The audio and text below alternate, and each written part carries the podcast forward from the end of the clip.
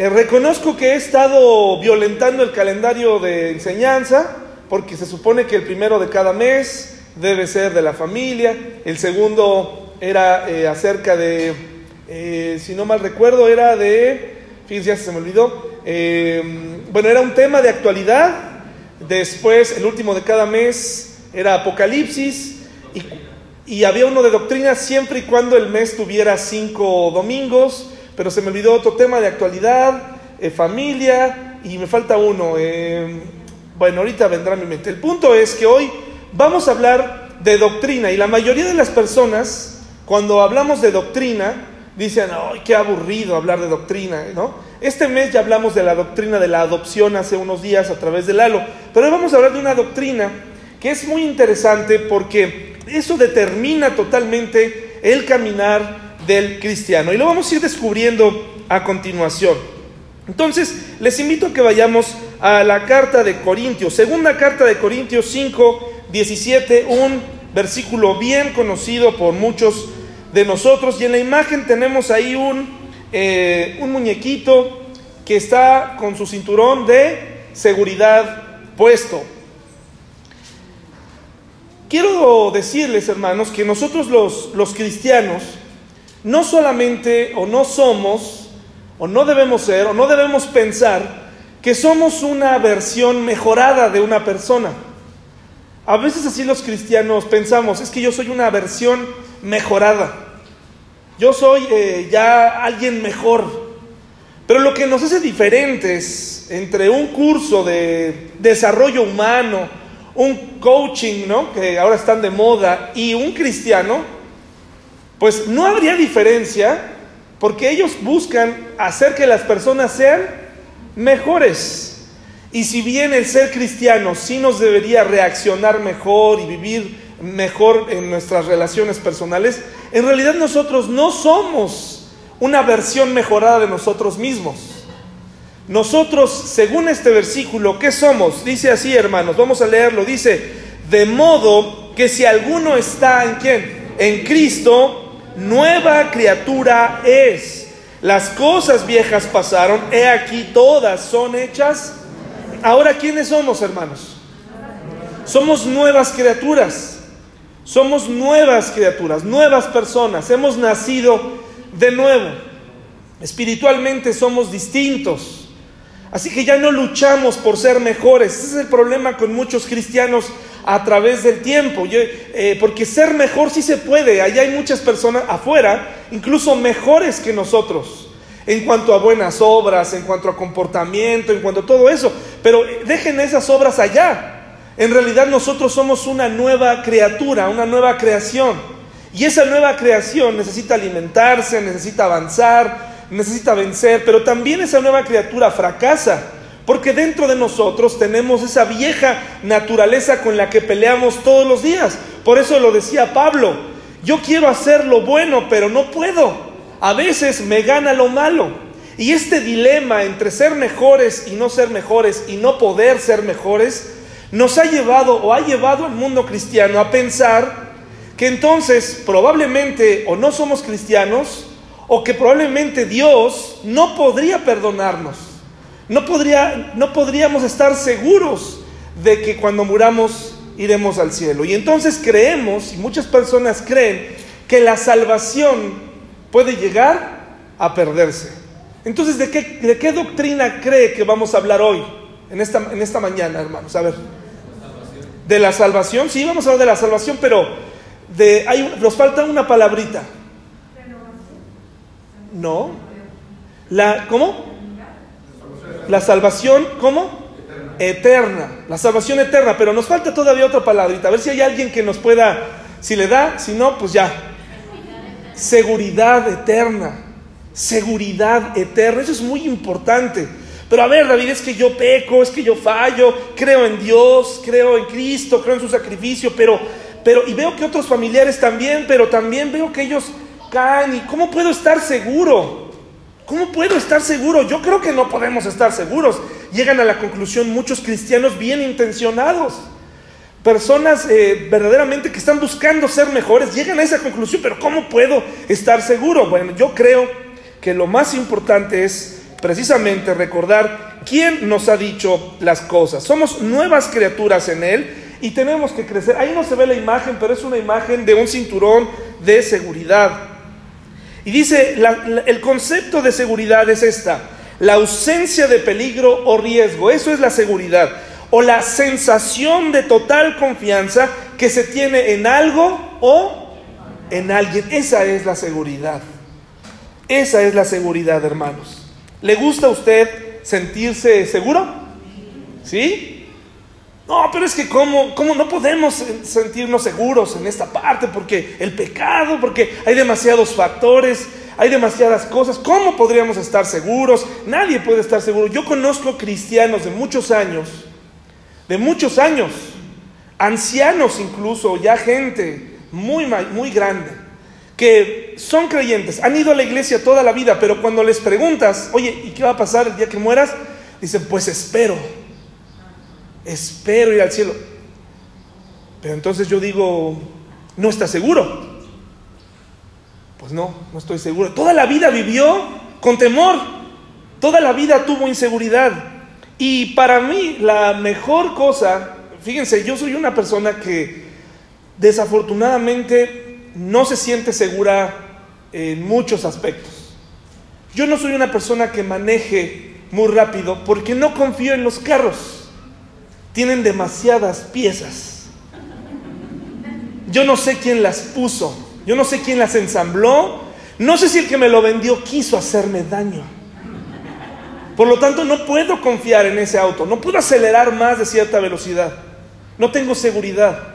Si eso me sucede en, en la carretera, imagínense lo que me sucede en un avión.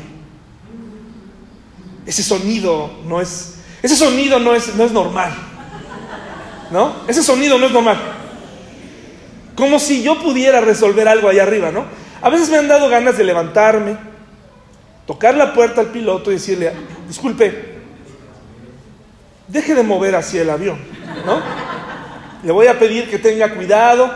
Eh, mire, nos está, se está moviendo mucho. ¿Sí puede o no puede? ¿No?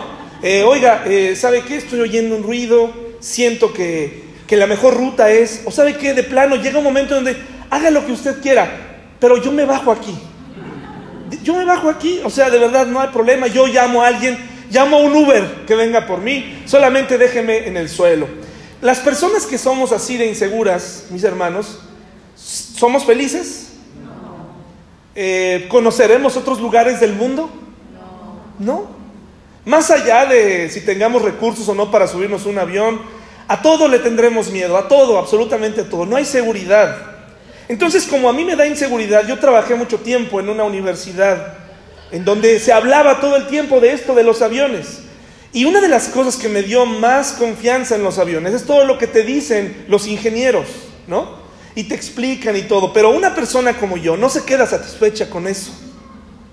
¿No? Y uno está buscando peros y peros y peros, sí, pero ¿cómo le hace? Es más, muchos de nosotros decimos, pero ¿cómo le hace el avión para mantenerse y, tan pesado? Bueno, hermanos, esta es una turbina de un avión, eh, precisamente una de las muestras de que el mundo de la aviación es seguro, es lo que ha pasado últimamente. Dos aviones en un estado de, en un, en un periodo de cuatro meses han caído. El mismo modelo, el, más, el, modelo eh, eh, más reciente, ahorrador de combustible, el el Boeing MAX 737, que es un avión que sustituye a uno más viejito. Una persona me decía, eh, del mundo aeronáutico, me decía, oye, lo más eh, bueno es que te toque un avión viejo, porque ya se le conocen todas sus mañas. Un avión nuevo es lo que está pasando. Ya muchos países dicen, yo suspendo mis vuelos en ese avión hasta que no se resuelva porque están, están cayendo. ¿Verdad? Y se empieza a descubrir que un software está dañado, en fin. Pero bueno, ahí vemos una, una turbina. Pero yo como soy así, hermanos, eh, una vez estuve involucrado en una tormenta mientras estaba volando, hermanos. Entonces, de ahí que hubo una cierta predisposición a los aviones, una mala experiencia. Precisamente estaba de viaje con, con los hermanos de, un hermano de Paul, eh, los dos hermanos de Paul, eh, y pues uno de ellos iba dormido. Eh, yo decía, ¿no, ¿no sientes? ¿No sientes? Bueno, yo creo que él tenía mucha confianza en Dios y probablemente mucha experiencia en esto. Pero entonces aprendí algo, hermanos, en el mundo de la aviación y se los voy a leer. Dice, hay un principio en el mundo de la aviación que es el principio de la redundancia. El principio de la redundancia. ¿Qué cosa es la redundancia, hermanos? Algo que se repite y se repite y se repite. Notará que en un avión entra una persona a la cabina y repasa con una tabla. No es que esté fallando algo, repasan nuevamente todo para que el plan de vuelo sea seguro. El plan de la redundancia, y lo voy a leer así, dice, se basa en garantizar que frente a posibles desperfectos en el funcionamiento de un equipo o sistemas, exista otro que asuma sus funciones. Así que un avión, cuando falla un sistema, entra otro. Y si falla ese, entra otro. Así, instrumentos de vuelo como los indicadores de velocidad y altitud o los sistemas de comunicaciones se encuentran incluso triplicados en la cabina de los pilotos. En lo que hace, a la estructura de los aviones, los materiales que se empleen deben garantizar que pueden soportar ciertas cargas máximas. Las alas, por ejemplo, suelen soportar alrededor de tres veces el peso del avión y cargas de rotura, y ahí vienen unas cifras, límite hasta, hasta el que no se permiten deformaciones estructurales ni roturas. Entonces, nos dan una serie de cosas de seguridad. Ojalá, hermanos, que el día de hoy, si usted sale con miedo a volar, está bien. Usted puede hacerlo, porque no vine a explicarle por qué no hay que tener miedo a volar. Pero lo que sí me encantaría es que hoy quedara claro que tú puedes estar seguro en lo que Dios dijo acerca de la salvación. Eso es lo que, esa es mi misión en esta mañana, hacer que tú de hoy, hoy salgas seguro, no porque lo dije yo, sino porque lo dice la Biblia. Estar seguro te va a permitir ser un cristiano libre, te va a permitir ser un cristiano gozoso y te va a permitir ser un cristiano que crece, no por no por sentirse que el Espíritu Santo está haciendo algo, porque eso es fingir. ¿Me explico, hermanos? Mucha gente está preocupada hoy más por fingir que por realmente dar fruto, que es un fruto que le corresponde al Espíritu Santo en nosotros. Una persona que no tiene seguridad es un cristiano esclavizado que todos los días de su vida es como caminar sobre un puente que se puede romper. ¿Por qué? Porque todos los días va y si Dios ya hizo, y si Dios ya me quitó mi salvación, y si Dios ya se enojó, y si siempre sí no se va a cumplir lo que Él me dijo, y si siempre, hermanos, si tú eres casado, te diste cuenta que el día en, el que te comprometiste, pues hay eso, un compromiso, y que, tu, y que tu esposo no te va a dejar. Si eres capaz de ejercer fe en un hombre, yo creo que puedes confiar en Dios, ¿no es cierto, hermanos? yo creo que puedes confiar en lo que Dios dice. El hombre falla, pero, pero Dios no es como nosotros. Y eso es lo que quiero que quede claro hoy. El cristiano puede vivir esclavizado por siempre. La pregunta entonces es, ¿la salvación se pierde? Vamos a ver por qué.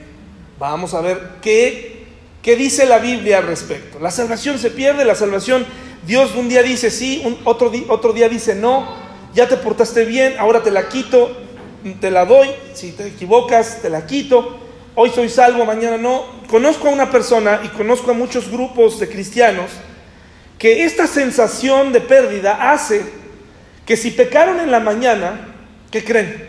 Pues dicen, si hoy no soy salvo, pues ya de una vez, o sea, ya voy a pecar bien. Ya, ya, ya de una vez, o sea, ya pequé temprano, pues aprovecho la vida nocturna, ya me voy y, de una vez, pues este, ya mañana dice la Biblia que Él me va a perdonar, entonces otra vez la recupero mañana. Es, suena risa, pero es así. Y conozco creyentes que dicen, bueno, ya esto no se puede, mejor me retiro de la vida cristiana un tiempo, porque no estoy siendo salvo en este momento, dicen ellos. Fíjense lo que se están exponiendo, si, si tuvieran razón. ¿Qué tal si se mueren? Pues adiós, ¿verdad? Pero no es así. Hasta mencionarlo es un poco absurdo. Pero vamos a ver qué dice, qué dice la Biblia. ¿Pueden realmente coexistir el gozo y la inseguridad? ¿Cuán realista es esperar regocijarnos por una relación que es segura solo en tanto y en cuanto nuestra conducta es consistente? O sea, ¿podemos estar realmente gozosos y a la vez inseguros? No se puede, hermanos. No se puede. Causa mucha incertidumbre. Por eso hay muchos cristianos con miedo. Por eso hay muchos cristianos que se bautizan un montón de veces. ¿Los conocen? Cada rato. A mí, miren, a mí me pasaba eso. Eh, ya les he platicado esto. Discúlpenme, hermanos, no tengo más ilustraciones y no me permiten usar las de ustedes. Entonces yo voy a usar las mías. Pero resulta que en alguna temporada, en la adolescencia, yo crecí en una iglesia, porque cuando hablo de iglesias no nada más está la inmediata anterior. Yo nací en una familia cristiana donde conocía muchos pastores. Y en mi casa muchos pastores llegaron. Y muchos de esos pastores que llegaron, algunos eh, fueron de, de mucha admiración y otros francamente terminaron siendo unos abusivos, ¿verdad? Otros fueron de grande bendición y de ayuda a mi vida y otros fueron una grande decepción, ¿verdad? Pero el punto es que no nada más, eh, cuando alguien dice que a ti te formaron en la iglesia de donde viene, sí, agradezco esa formación, pero durante todos los años anteriores me formaron otras personas, ¿verdad? Y gracias a ellos también aprendí mucho. Pero recuerdo que aunque en esa iglesia me enseñaban que la salvación se permanecía y que se quedaba, siempre había esa duda en mí y era uno de mis principales temores. ¿Y si no? Porque además yo veía la vida de algunos pastores y decía, ay, pues tú porque te sientes salvo, pero ¿qué tal si ni eres salvo? ¿No?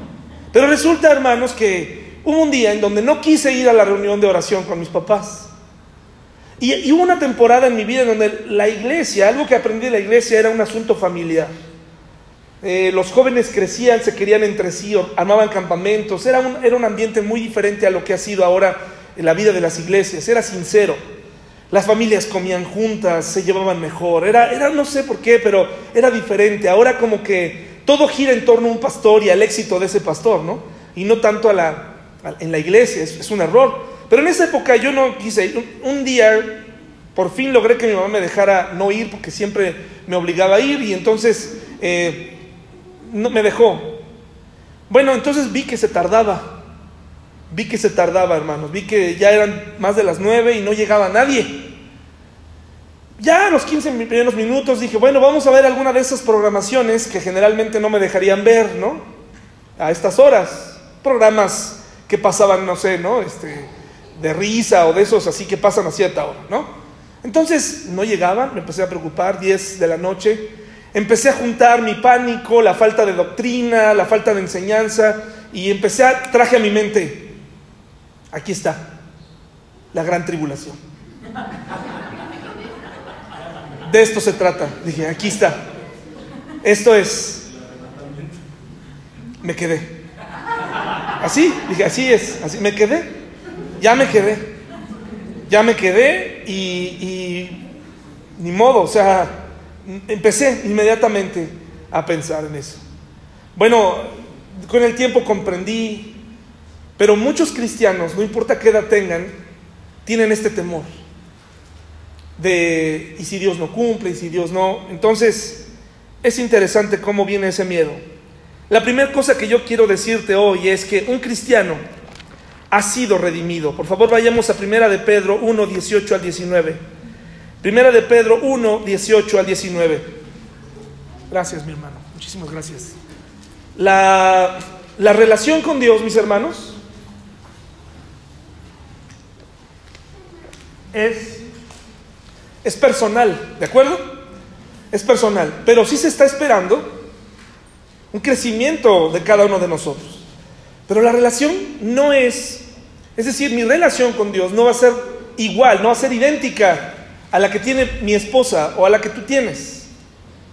Dios es un Dios personal y eso significa que, tenemos, Él tiene una manera en donde nos enseña, porque tenemos personalidades y esto lo podemos ver de manera muy clara, mis hermanos, lo podemos encontrar de manera muy clara en, la escritura, en la Biblia, en la, en la escritura. Dios dejó que los hombres plasmaran su personalidad al momento de escribir. No hay escritura toda plana en la Biblia. Dejó que Juan le dijera a Dios, sí, regresa, Señor Jesús. Hubo emoción, hubo emoción. Los, diferentes eh, géneros literarios, las poesías de David, las poesías de los hijos de Coré, Él lo permitió. Nuestra relación con Dios es personal y no podemos compararla con otros. No podemos compararla con otros. La manera en la que tú comprendes ciertas cosas, la manera en la que entendemos ciertas cosas, no siempre a veces es la manera más fácil. Hay quienes tenemos que aprender a la mala. Hay quienes entendemos por la buena, en algunas circunstancias. Hay quienes interpretan, ayer me compartían de un ex pastor, curiosamente y como dato cultural, yo no soy un pastor catalogado de esos de tiempo completo, aunque mi mente está de tiempo completo, pero para algunos no vale, ¿no? Pero está de tiempo completo. Como dato adicional, les quiero decir que la mayoría o muchos de esos pastores de tiempo completo han engañado a sus esposas. Muchas. Entonces yo les recomendé, en primer lugar, mejor dedícate a tu familia, ¿no? Dedícate a tu familia. Pero ayer decía, ayer esta persona decía, celebrando su nueva relación, después de haber engañado a su esposa, él celebra y le dice, Dios es bueno, dice este pastor, ex pastor, y ahora casado con otra, con hijos, y él dice, Dios es bueno, con su nueva familia. Qué manera de interpretar, ¿no? Sí, claro que Dios es bueno, pero ¿por qué no escribió Dios es justo? Me va a pagar conforme lo que yo hice. Dios es justo, esto no se le va a olvidar a Dios. Pero así somos, interpretamos. Que no se confunda nuestra relación con Dios personal, eh, personalizada, que Él quiere, que Él te habla, a una interpretación personal de la Biblia para jugar con ella y acomodarla como a ti se te dé la gana. Entonces, la primera cosa que yo te quiero decir es, un cristiano ha sido redimido. Primera de Pedro 1, 18 al 19, ¿ya lo tenemos? Mire lo que dice aquí desde el 17. Dice, y si invocáis por Padre a aquel que sin acepción de personas juzga según la obra de cada uno, conducíos en temor todo el tiempo de vuestra qué? Peregrinación, sabiendo que fuisteis rescatados de vuestra vana manera de vivir, la cual recibisteis de vuestros padres, no con cosas corruptibles como oro o plata, sino con la sangre preciosa de Cristo, como de un cordero sin mancha y qué? La palabra redimido, y por cierto hay que darle crédito, yo estaba buscando una manera más sencilla de, de, explicarles a ustedes la seguridad de la salvación y busqué en varios libros, etcétera, pero yo les recomiendo este sitio que se llama God Questions. Es un sitio de apologética cristiana. Usted puede visitarlo, yo lo consulto muy seguido y tenga discernimiento, porque no todo lo que está ahí necesariamente, pero yo le invito a que disierna y que, que tiene preguntas sobre la creación, ahí está, sobre temas difíciles, ahí está, se los recomiendo. Y ahí está el logo. Y sí tenemos que darle crédito a esta explicación y este desglose a partir de este momento y hasta donde yo les indique. Pero la palabra redimido dice, se refiere a una compra que ha sido hecha, un precio que ha sido pagado. Fuimos comprados y Cristo pagó con su muerte. ¿Estamos de acuerdo, hermanos? Afuera, la religión popular no entiende por qué pagó Jesús. No entiende por qué murió. La mayoría de la gente dice, bueno, murió y ahí está en la cruz y ahí sigue, ¿no? Para ellos ahí está. Pero ¿qué vino a hacer? ¿Qué vino a hacer? ¿Por qué murió? Para pagar un precio. Para pagar un precio por nosotros. Para que un cristiano perdiera la salvación, para que un cristiano perdiera la salvación, Dios tendría que revocar su compra por la que pagó con su preciosa sangre. Tendría que decir, no, siempre, siempre sí, no, no, no pagué por ti. No, no, no pagué por ti. No, no, esto no, siempre no sé, devuélvanme mi sangre. No, Él pagó por ti. Él pagó por ti. Pero como recuerden, está pensado esto como para mí, Estoy seguro que muchos de ustedes dicen, ya con eso, ya con eso quedo satisfecho, pero acuérdense, fue preparado para alguien desconfiado, para alguien inseguro. Si la sangre de Cristo no fue suficiente, hay otros argumentos, pero Él pagó por ti y por mí. En precio altísimo, su muerte en la cruz, algo que nadie más ha pagado por ti, ni pagará. Es un precio muy elevado. Pagarle a Dios la deuda que teníamos a consecuencia del pecado. El pecado es nuestro problema. Esa naturaleza le gusta pecar, a esa naturaleza le gusta fallarle a Dios. Y antes de ser cristianos nos parecía normal hacer ciertas cosas. Cuando somos cristianos no es que nos hayan dado una lista de cosas que se pueden hacer y que no se pueden hacer. Sencillamente ese día, como nuevas criaturas, el Espíritu Santo ya no nos permite disfrutar de ciertas cosas como antes lo hacíamos. Hay ciertos cristianos que su relación con Dios les impide regresar al, al centro de baile, hermanos. Les impide. Ya no se sienten igual. Ya no se sienten igual. Pero también un cristiano verdadero batalla con el cigarro, por ejemplo. Y ahí es donde muchos cristianos dicen, no, si fuma no es cristiano. Y se nos olvida que para eso existe una palabra que se llama adicción. Es un cristiano adicto. ¿Me estoy explicando, hermanos? Porque mucha gente no fuma, ya no es. Ya no, no. Estamos hablando de un problema en su relación con Dios, no ha podido dejarlo. No es tan simple dejarlo. Hay quienes sí, inmediatamente lo dejan, pero hay otros que no. En, en su relación personal con Dios, él tendrá que vencer esto. Y no solamente el cigarro, otras, otras cosas. Pero en las iglesias se enseña mucho esta parte de ven y finge que no tienes luchas. Ven y finge que tu vida es perfecta. Ven y aquí, pues aquí sí no fumes, ni que no te vean fumar. Pero puedes hacer lo que quieras en la, en la seguridad de tu casa. Pero tú sabes que eso que estás haciendo a Dios no le agrada. Pero la invitación aquí no es a que seamos todos liberales, es a comprender que muchos cristianos tienen luchas. Pero ¿qué pasa, mis hermanos, si hay personas que no pueden cambiar su forma de hablar? Que, no, que, que llevan años de cristianos y, y siguen hablando de cierta manera. Probablemente, probablemente no han entendido ciertas cosas de las que hablaremos más adelante. Pero hay cristianos que están luchando y que están batallando. Pero es mejor luchar a fingir, hermanos. El lenguaje que manejamos en la iglesia puede vacunar a las personas.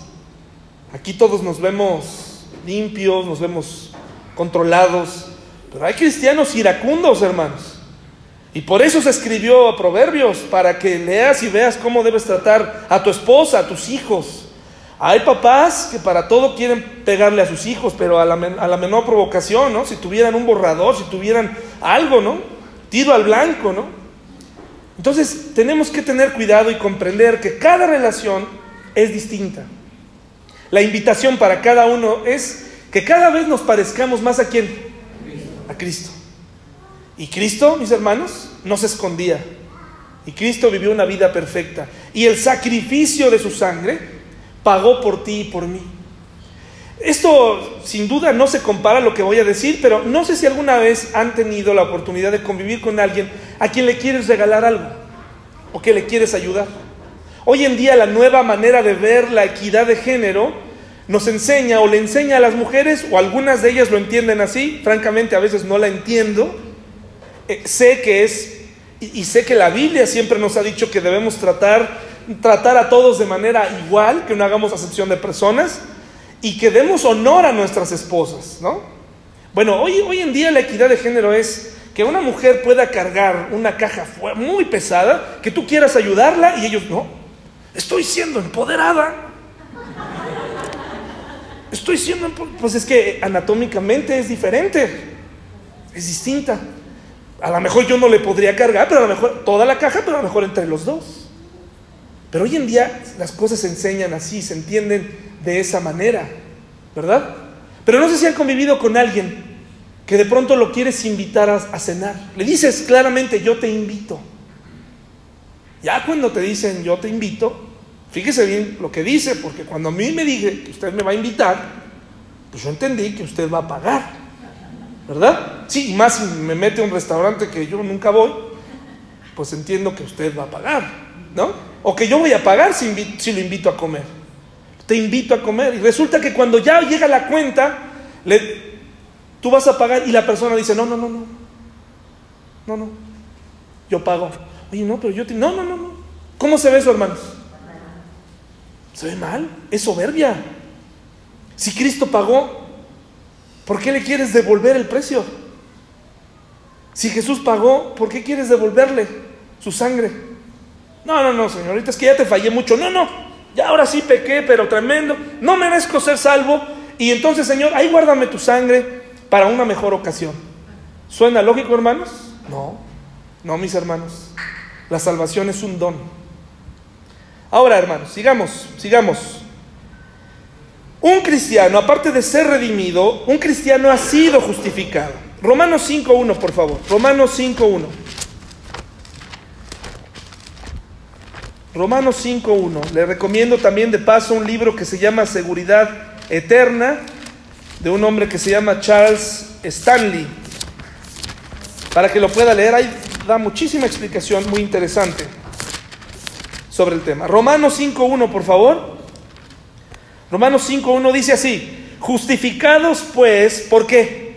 Por la fe, tenemos paz para con Dios, ¿por medio de quién? Fuimos justificados. Justificar significa declarar justo a alguien. Todos los que reciben a Jesucristo como Salvador son, somos declarados que justos, somos vistos, nos guste o no, como si nunca hubiéramos pecado. Porque dice la palabra de Dios que Él cargó en sí mismo los pecados de quienes. ¿Y de qué tiempo? ¿Del pasado?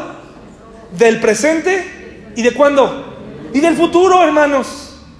Pagó por todo. No, no, no, pero es que no puede ser. No puede ser. Pero ¿por qué no? ¿Por qué no? Dice la palabra de Dios que fuimos justificados, declarados justos por Dios. Para que un cristiano perdiera la salvación, Dios tendría que retractarse de lo dicho en su palabra y cancelar lo que él declaró previamente. Los absueltos de culpa tendrían que ser juzgados de nuevo y declarados culpables. Dios tendría que revertir la sentencia dictada por el tribunal divino. ¿Eso suena a Dios, hermanos? No. Esto es algo que Él pagó y pagó por nosotros. Entonces, David, ¿qué pasa si peco? ¿Qué pasa si hay alguien que está haciendo... Hermanos, ¿recuerdan lo que aprendimos del tribunal de Cristo? ¿Ya quedamos impunes?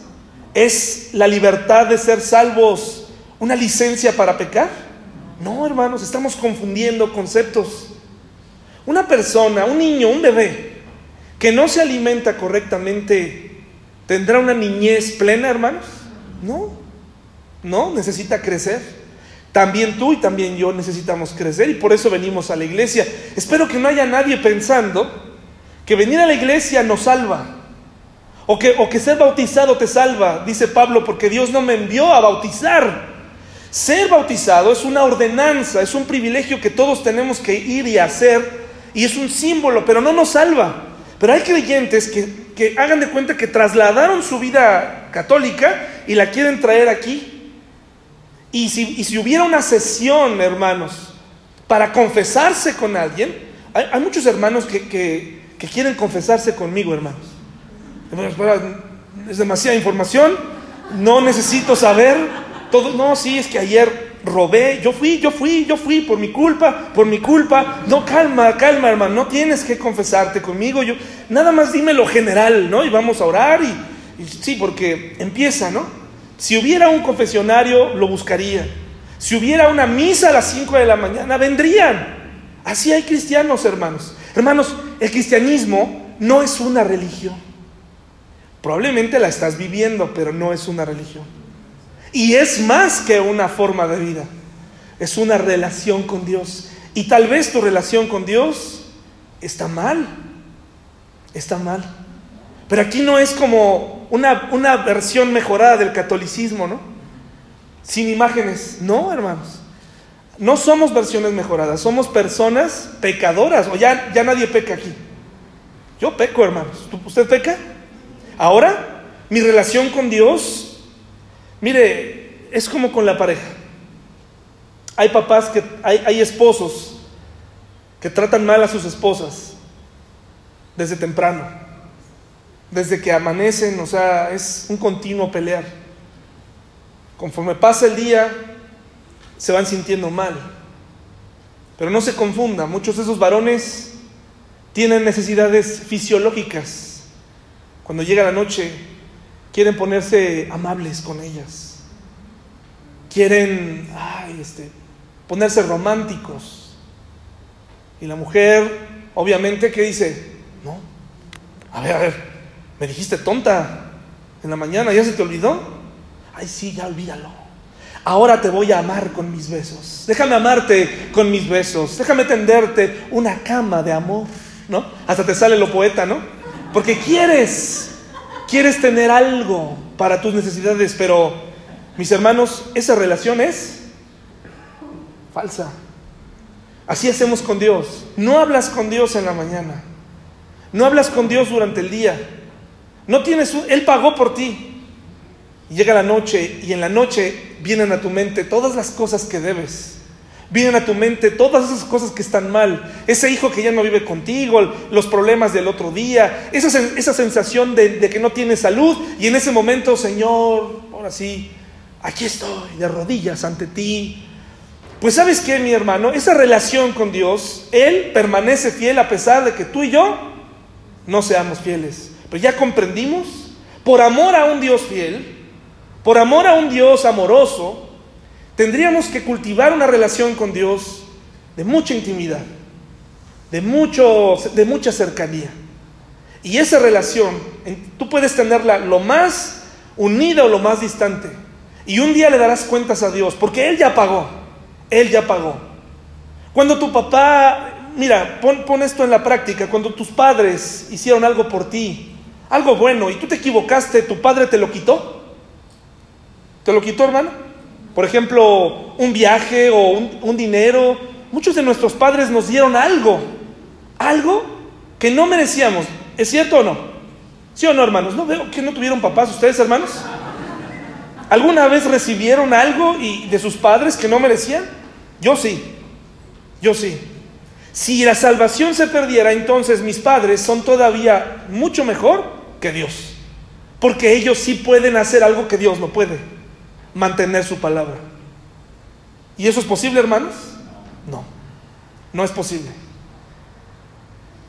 Él no puede revocar lo que ya dijo, mis hermanos. Él lo prometió. La vida eterna, un cristiano se le ha prometido que la vida eterna. Y ya vimos Juan 3:16. Porque de tal manera amó Dios al mundo que ha dado a su Hijo unigénito para que todo aquel que en Él cree, que no se pierda siempre y cuando no peque. ¿Así dice? Siempre y cuando no llegue otra vez. No, no, no, no, hermanos.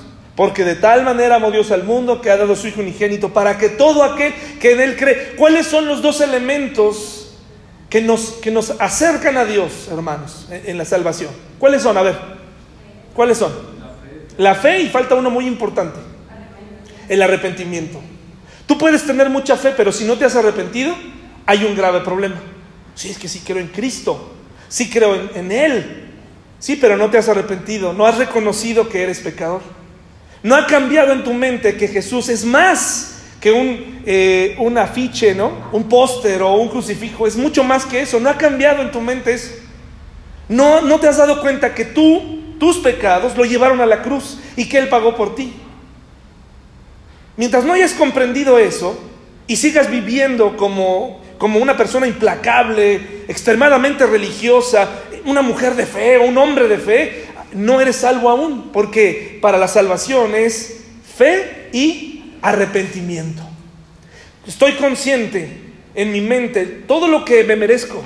Estoy consciente en mi mente de que mi pecado me separa de Dios y por eso necesito un Salvador y me tomo de Él en este instante y lo reconozco y, y no es que por arte de magia deje de pecar. Ahí está el problema. Muchos empiezan a fingir y empiezan a ver en otros, ah, compórtate así, habla así, no veas esto, no hagas aquello. De eso no se trata el cristianismo, hermanos. Se trata de una relación y de una comprensión. Esto que estoy a punto de hacer no le agrada a Dios. Esto que estoy a punto de decidir no le agrada a Dios. ¿Qué haría el Señor en mi lugar? ¿Cómo puedo encontrarlo? En la Biblia. ¿Cómo puedo ayudar a mis hijos? En vez de bibliazos, la Biblia razonada, pensada, explicada, para que nuestros hijos tomen mejores decisiones. Pero muchas veces solamente somos robots, repetidores de una religión. Fe y arrepentimiento, hermanos. La vida eterna es una promesa de vida para siempre en el cielo con Dios. Dios hace esta promesa, cree y tendrás vida eterna. Para que un cristiano perdiera la salvación, la vida eterna tendría que ser definida nuevamente. ¿Cuáles son las reglas para esa vida eterna, hermanos? Creer en el Señor. Ahora es mi Salvador, lo necesito. Es más que una oración, es más que repetir una oración, mis hermanos. La mayoría de nosotros en algún momento fuimos llamados a un altar, ¿no es cierto? Pasen al frente, levanten su mano, eso lo hicimos, lo hemos hecho, pero es más que eso. Hay muchas personas que pasaron al frente y, pensaban que eso les iba a resolver su matrimonio, que los iba a curar del cáncer, que esta vez iban a sentir algo más. Pero no, hermanos. Acuérdense que nuestra morada, el Señor no vino a resolvernos la vida en la tierra, no vino a resolver todo. Él quiere que tengamos vida eterna en Él y para que eso se pueda cumplir, tenemos que creer y tenemos que arrepentirnos. Y tal vez han pasado muchos años y has dado por hecho que tú eres cristiano. Y tal vez tendríamos que empezar por ahí, preguntándonos, ¿realmente yo tomé esa decisión? ¿O hice caso de un pastor persuasivo que me llamó? Ese día entré con lágrimas, ese día me arrodillé, ese día me dicen algunos, reportan haber oído campanitas. Dicen, no quiero menospreciar esa, esa sensación, pero hermanos, eso en ningún lugar en la Biblia nadie oyó campanas. Simplemente reconocieron su condición y cambiaron el rumbo de su vida a partir de ese día. Si un cristiano se le ha prometido vivir para siempre, ¿cómo entonces puede Dios romper esa promesa quitándole la vida eterna? ¿Vamos bien hasta aquí, mis hermanos? ¿Sí? Bueno, sigamos. Un cristiano es marcado por Dios y sellado por quién? Por el Espíritu Santo. ¿Ustedes conocen lo que es un sello? ¿Un sello se puede quitar? Vamos a Efesios 1, por favor. Efesios 1.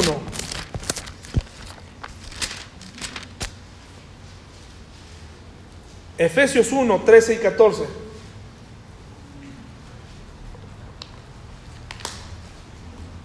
¿Ya está? Efesios 1, 13 y 14, hermanos, dice así, en él también vosotros, habiendo oído qué? El Evangelio de qué? Y habiendo creído en él, fuisteis sellados con el Espíritu Santo de la promesa, que es las arras de nuestra herencia, hasta la redención de la posesión adquirida para alabanza de su gloria. Eh, dice aquí, en el momento de la fe, el nuevo cristiano es que marcado y sellado con el Espíritu, a quien se le prometió que actuaría como depósito para garantizar la herencia celestial. El resultado final es que la gloria de Dios es alabada. Para que un cristiano pierda la salvación, Dios tendría que ¿qué? borrar esa marca, retirar al Espíritu, cancelar el depósito, romper su promesa, revocar la garantía, guardar la herencia, renunciar a la alabanza y disminuir su gloria. Todo eso tendría que hacer el Señor. ¿Se imagina? Él cumple lo que promete, hermanos. Él cumple lo que promete. Y Él nos ha sellado con el Espíritu Santo. Y ahí está marcado perfectamente en nosotros el Espíritu Santo. Si mora en ti, Él te marcó. No se sale, no se va. Eres su posesión. Eres su hijo. Cuando pecas, cuando caes, Él ya pagó. Escucha bien lo que te voy a decir, no importa qué pecado cometas, Él permanece fiel. Él pagó, Él te selló y dice, Él es mi hijo. Y le daremos cuenta por esas decisiones. Y le daremos cuenta por cada palabra, dice la Biblia, ociosa que salió de nuestra boca. Le daremos cuenta de qué hicimos con el templo del Espíritu Santo. Le daremos cuenta a Dios. ¿Quieres algo más? Hablar cara a cara a Dios y decirle, esto fue lo que sucedió. Quiero que me reportes qué hiciste con tus dones, qué hiciste con lo que yo te dije que hicieras. Avancemos, mis hermanos. Romanos 8, 39, 8, 38 al 39, por favor. Romanos 8, 38 al 39. En las iglesias muchas veces se busca que las personas sean homogéneas, que todas se vean igual, que todas griten de la misma manera, que todas canten de la misma manera, que todas se vistan de la misma manera y al diferente se le trata mal, ¿verdad? O se le trata distinto, o se le tilda de cristiano carnal. Pero no estamos aquí en una iglesia para vernos todos de manera homogénea, porque la relación con Dios es distinta. Estamos aquí para ayudarnos mutuamente y sobrellevar las cargas los unos de los otros y tener paciencia e incluso en algunos casos se tiene que aplicar la disciplina en una iglesia. Se le tiene que decir a un hermano, oye, ya estás entrando en una zona donde está mal lo que estás haciendo y la Biblia dice que tengo que llamarte a cuentas, porque tu ejemplo ha sido, está siendo malo. Si el hermano dice, ah, ok, reconozco que eso está mal, ahí se acabó el problema. Pero ¿qué más dice la Biblia si este hermano no hace caso? Que vayas por otro hermano que tiene interés por él no le traigas a alguien que no le cae bien, porque entonces estás formando un caso ahí, ¿verdad? Una conspiración. Lo llamas y le dices, oye, estamos interesados por ti, pero vemos que no cambias. Vemos que esto está sucediendo y vemos que esto se está saliendo de control. Tienes que hacer algo. El hermano acepta y ahí se acabó el problema. Pero ¿qué pasa si no, hermanos? ¿Qué dice la Biblia? Tienes que decírselo a la iglesia, hermanos, hermano tal, ya hablamos con él una, dos veces, no cambia, y entonces tiene que salir. Hay un caso en Corintios, ¿verdad? De inmoralidad. Entonces, en el amor también hay firmeza. Un cristiano no puede perder la salvación. Romanos 8, 38 al 39 dice así, por lo cual estoy seguro de que ni la muerte, ni la vida, ni ángeles, ni principados, ni potestades, ni lo presente, ni lo porvenir, ni lo alto, ni lo profundo, ni ninguna otra cosa creada, solo el pecado. ¿Así dice? Solamente la inseguridad que sientas podrá separarte del amor de Dios. ¿Así dice? No, dice, nos podrá separar del amor de Dios que es en Cristo Jesús, Señor nuestro. Juan 10, por favor, mis hermanos, Juan 10. Juan 10. Juan 10, 28 al 29. Juan 10, 28 al 29, mis hermanos. ¿Ya está? Dice, y yo les doy vida eterna y no perecerán jamás. Y viene un asterisco ahí que dice, excepto cuando pequen. Cuando se porten mal las ovejas, ahí sí. ¿Así dice, hermanos? Dice, y no perecerán jamás, ni nadie las arrebatará de mi mano. Mi Padre que me las dio es mayor que todos, y nadie las puede arrebatar de la mano de mi Padre. La mayoría, si no todo, de lo que la Biblia dice que nos sucede cuando recibimos a Cristo, sería invalidado si la salvación se perdiera. La salvación es el don de Dios, y los dones de Dios, ¿cómo son, hermanos? Irrevocables. Un cristiano no puede ser creado sin una nueva creación. Los redimidos no pueden ser recomprados.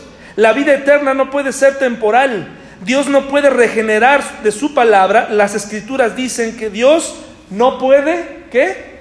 Mentir, hermanos. Entonces podemos estar seguros que la salvación no se pierde.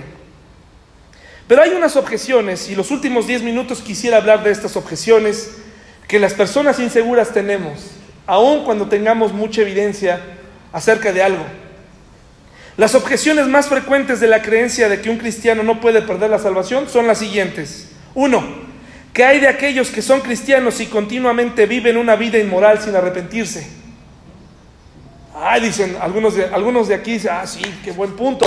Vamos a ver, porque a mí se me hace que este hermano ni cristiano es, ¿verdad?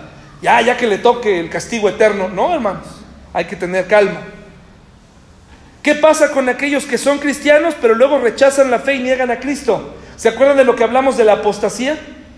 La mayoría de los que se retiran de la fe habiendo creído, lo más seguro es que nunca fueron cristianos. Es lo más seguro. No hay otra explicación.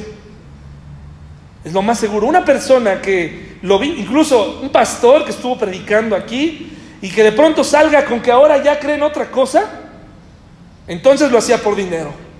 Lo hacía por popularidad, pero nunca entendió.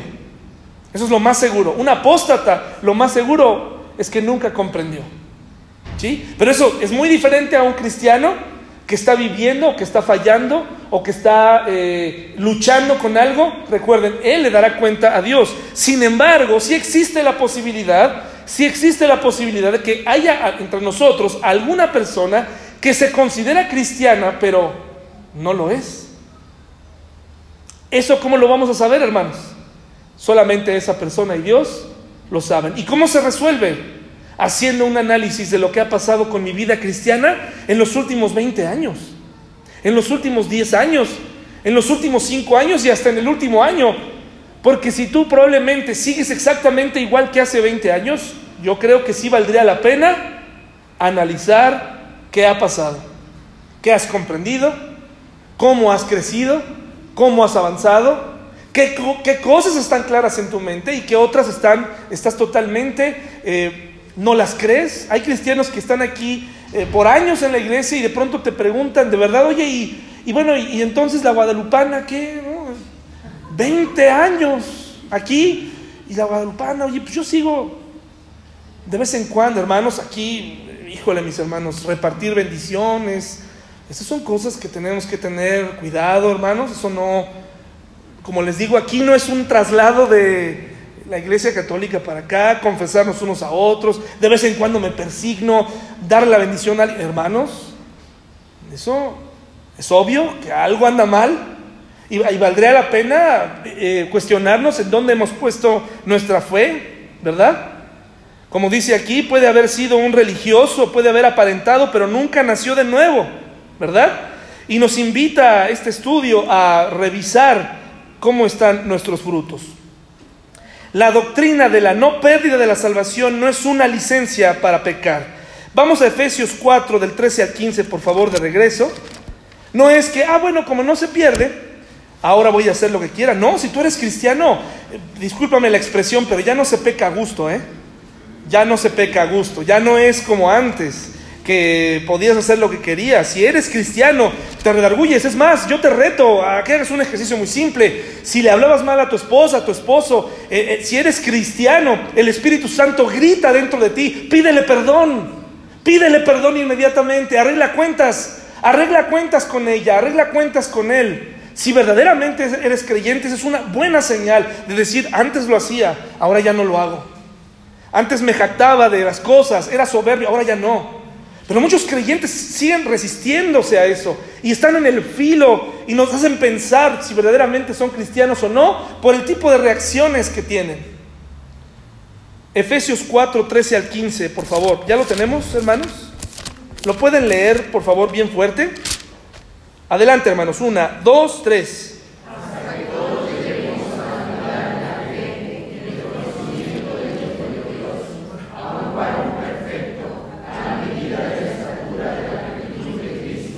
Para que ya no seamos niños fluctuantes, llevados por doquiera de todo viento de doctrina, por estratagema de hombres que para engañar emplean con astucia las artimañas del error sino que siguiendo la verdad en amor, que dice, crezcamos en todo, en aquel que es la cabeza, esto es la invitación. Aquí tenemos dos escenarios, el cristiano que tiene que crecer, el cristiano que sigue con lo mismo, el cristiano que tiene problemas en su carácter, los, los invito a crecer, pero no a vivir desconfiados, a no vivir con miedo.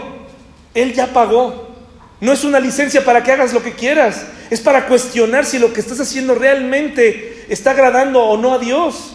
Y, hay cristianos que probablemente pueden aferrarse a eso, van a recibir las consecuencias de sus actos porque Dios ama a sus hijos y Dios los disciplina. Pero hay, hermanos, hay otras personas que probablemente nunca nacieron de nuevo. La conversión de un alma es el milagro de un momento, pero la formación de un santo es trabajo de una vida entera. Y yo te invito a seguir creciendo.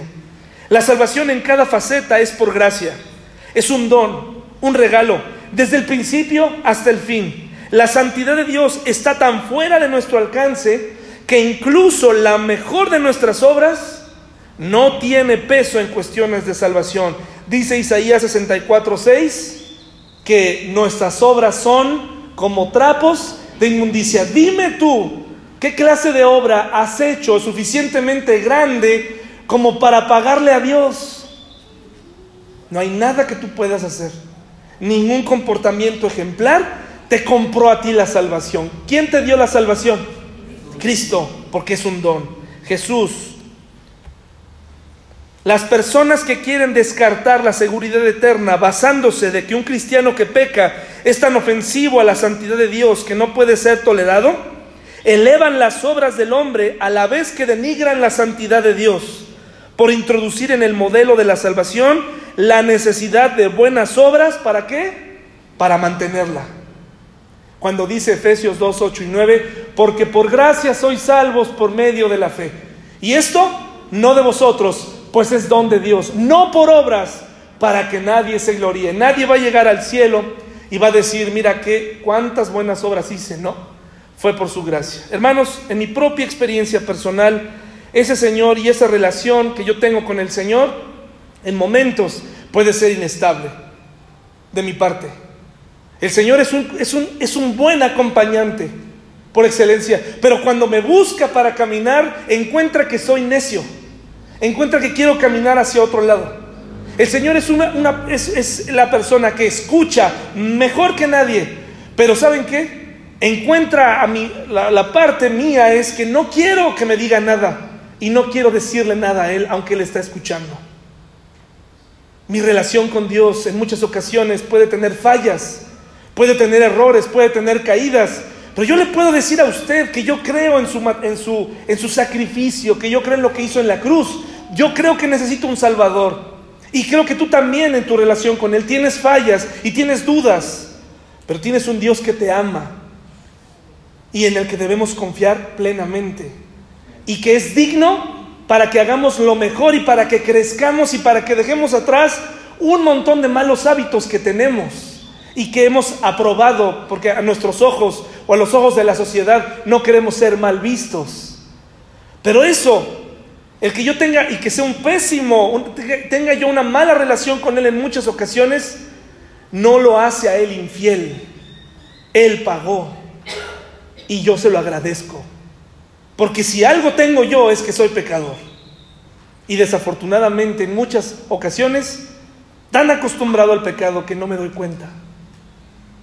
Por eso cada día tenemos que acercarnos a Dios y decirle, Señor, como decía David, líbrame. ¿Quién podrá entender sus propios errores? Líbrame de los que me son ocultos, porque vivo la vida como si hiciera todo bien.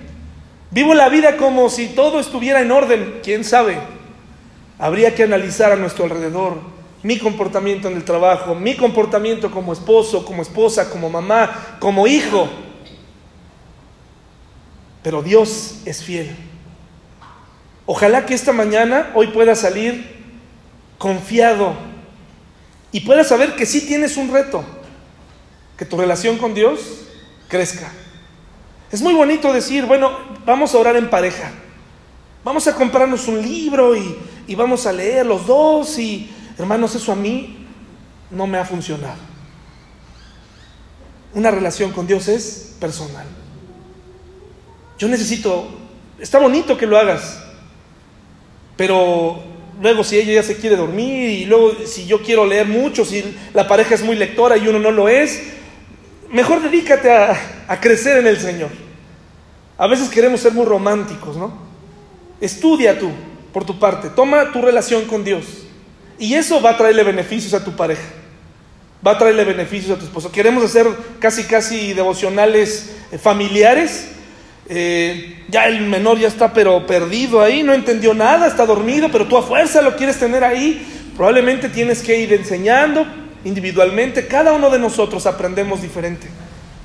Tenemos que pensar cómo nuestros hijos pequeños se van a empezar a interesar en este Dios tan grande que dio todo por nosotros quienes no merecíamos nada. No merecíamos nada, pero Él pagó todo por nosotros. Vamos a ponernos de pie, por favor y vamos a despedirnos con una oración.